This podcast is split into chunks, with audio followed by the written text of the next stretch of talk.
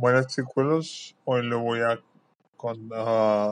relatar otro poema.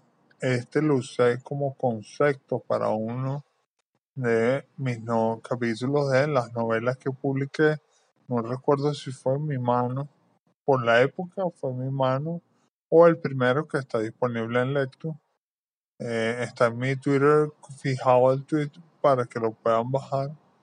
Y se llama Reconstruyendo Prometeo.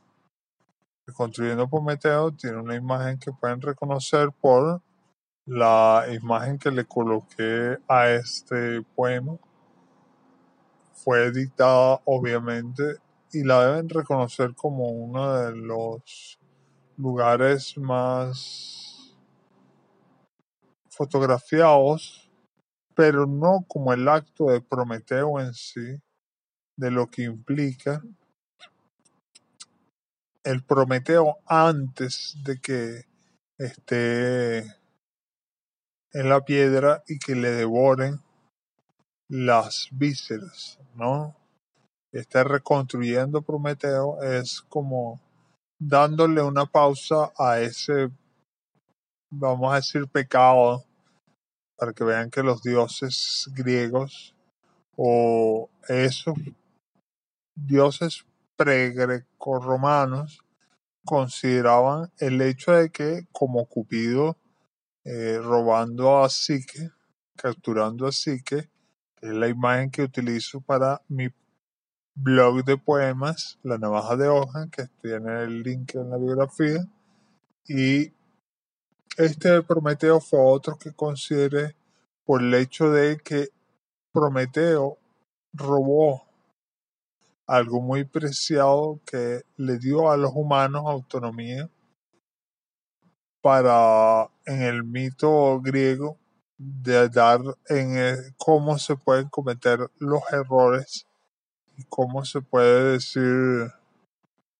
lo que no tenemos y cómo el poseerlo nos hace caer en una especie de error, si se quiere, un error que es recurrente en todas las culturas. Está dividido por estrofas y una se empieza con el número uno en números romanos. Imagínate si muchos pedazos cayeron tus obras al vacío de un cuento relatado por idiotas y que el legado de tu historia se remite al mito, se remita al mito. Nadie recurriría al punto que fuiste principio de un cuento que termina con cada acto dado por personajes que quedarán en la fragilidad de la fuerza de la voluntad de aprender.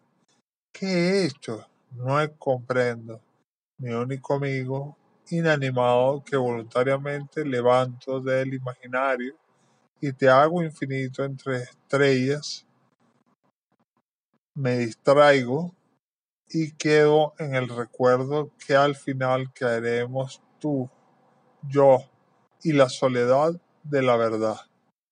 Vamos a decir que esto eh, tiene que ver mucho también con la soledad que implica el tener eh, un potencial que como ser humano de crear. Ese potencial de crear nos hace casi dioses. Bueno, hasta aquí les llegó el podcast de hoy. Y bueno, este, visiten SoundCloud para más audios que están eh, tanto en la navaja de Organ como en este y se titulan como mis poemas en el mismo podcast. También pueden hacer desde el blog al poema, al podcast, de, al título del poema.